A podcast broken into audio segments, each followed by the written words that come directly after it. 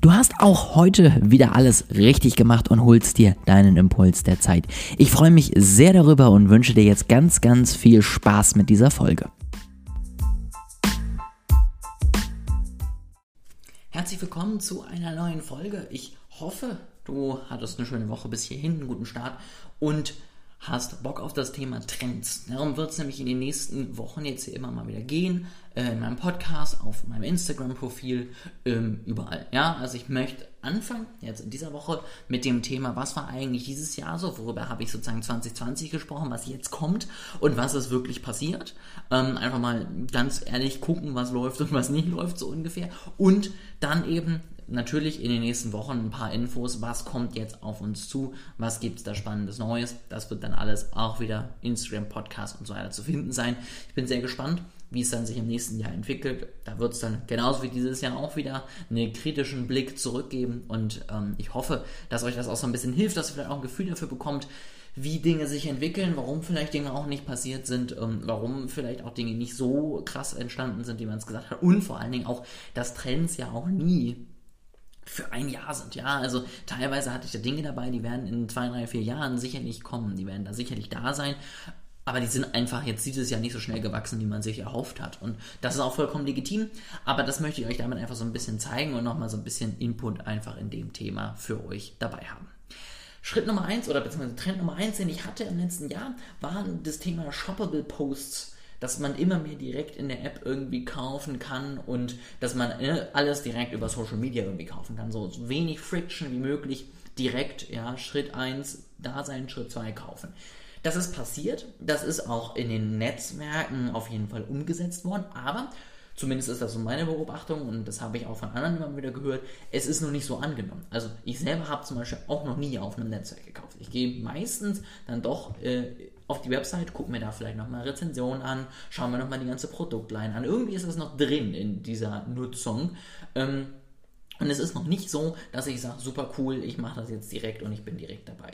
Ich weiß nicht, wie es bei dir ist, schreib es mir gerne in die Kommentare, aber ich glaube, das dauert vielleicht noch ein bisschen, bis sich das Ganze dann auch tatsächlich durchsetzt in allen Branchen und auch beim Nutzer am Ende, der das ja irgendwie machen muss, ja, und nicht nur in den Köpfen der Anbieter. Ähm, natürlich immer noch ein großes Problem, was ich schon beim letzten Jahr gesagt habe, es gibt weiterhin nicht die Möglichkeit, und das ärgert mich auch ein bisschen, dass man bei Facebook sozusagen oder auch bei Instagram auch digitale Produkte bewerben kann. Ich kann immer nur im Moment physische Produkte bewerben. Ich hoffe, das ändert sich bald. Ähm, also direkt über Facebook kaufen, so meine ich es jetzt. Ich hoffe, das ändert sich bald. Vielleicht kann man dann auch irgendwas anbieten, äh, anbinden, wie äh, Digistore oder Elopage. Das wäre natürlich richtig cool. Bin ich mal sehr gespannt. Dann hatte ich das Thema so ein bisschen Nachhaltigkeit, Transparenz, Impact, dass das wichtiger wird. Das ist natürlich unglaublich schwer zu messen. So, ich würde schon sagen, dass es immer mehr zum Thema wird. Ich würde auch schon sagen, dass Skandale immer mehr aufgenommen werden und man auch sagt, was ist das, was soll das, warum ist das so? Also es wird schon mehr darauf geachtet, aber es ist jetzt nicht so, dass ihr das Gefühl habt, dass sich da die gesamte Welt irgendwie plötzlich ähm, von hier auf da verändert hat. Es ist einfach ein langfristiger Trend, der sich über die nächsten zehn Jahre entwickeln wird und ein bisschen was werden wir jedes Jahr neu sehen. Dann ein Trend, den ich im letzten Jahr schon kritisch gesehen habe, den ich auch immer noch kritisch sehe und wo ich zumindest in der Meinung bin, äh, in, in diesem Jahr der Meinung bin, dass ich da recht behalten habe, ist das Thema Chatbots.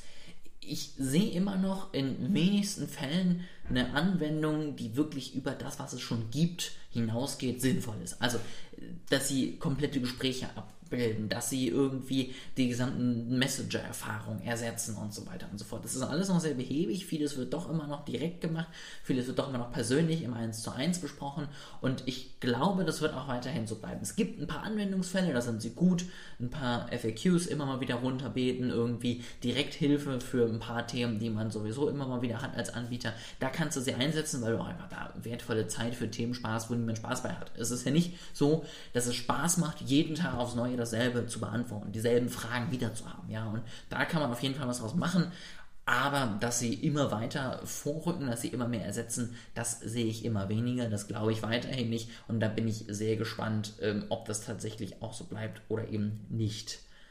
Dann äh, kam das Thema noch auf, lokales Marketing und Hypertarget. Ja, also dass man immer genauer targetieren kann, dass man immer genauer sich raussuchen kann, wer ist exakt mein Kunde und warum.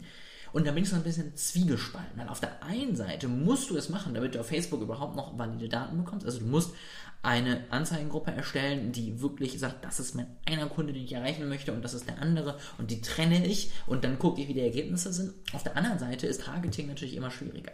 Auf der anderen Seite wird da immer mehr verboten und immer mehr eben auch nicht erlaubt, immer mehr auch irgendwie von den Anbietern dann eingeschränkt und das ist natürlich ein Problem, ja, also ich kann ja nicht 500 Werbekampagnen irgendwie erstellen für eine große Kampagne, damit ich weiß, wie das Targeting funktioniert.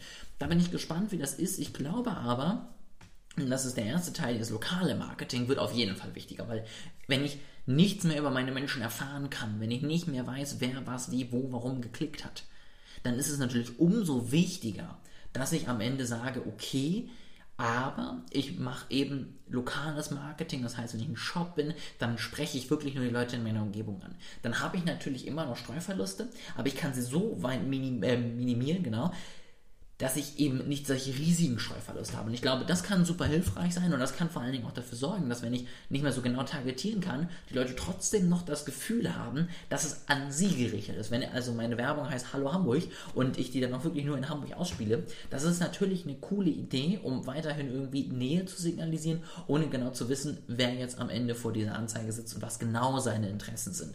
Und ich glaube, damit kann man das so ein bisschen wettmachen. Das wäre vielleicht auch was, was im nächsten Jahr spannend ist. Da bin ich mal sehr gespannt gespannt, wie sich das weiterhin entwickelt.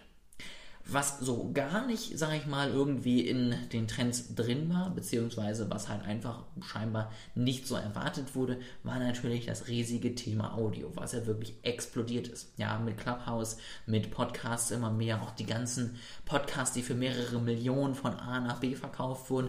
Das habe ich auf meiner Recherche tatsächlich kaum gesehen.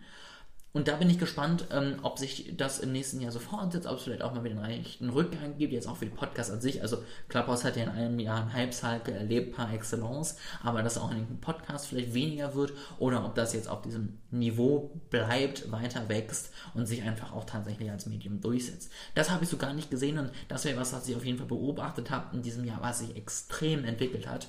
Und ein Thema, mit dem ich mich viel auseinandergesetzt habe, was ich im letzten Jahr auch noch nicht so auf dem Schirm hatte, sind natürlich die ganzen Entwicklungen jetzt auch von Social Media zum Beispiel oder anderen Anwendungen auf einer Blockchain. Das kann natürlich auch ein riesiger Schritt in eine andere Richtung nochmal werden, das kann vieles verändern. Das ist aber auch, glaube ich, ein Trend, den wir erst über die nächsten 5, 6 Jahre sich wirklich entwickeln sehen und nicht jetzt über die nächsten 3, 4, 5 Monate. Da bin ich gespannt, wie es weitergeht. Das wird aber natürlich das Thema dann jetzt in den nächsten Wochen werden, wenn ich auf die Trends 2022 gucke.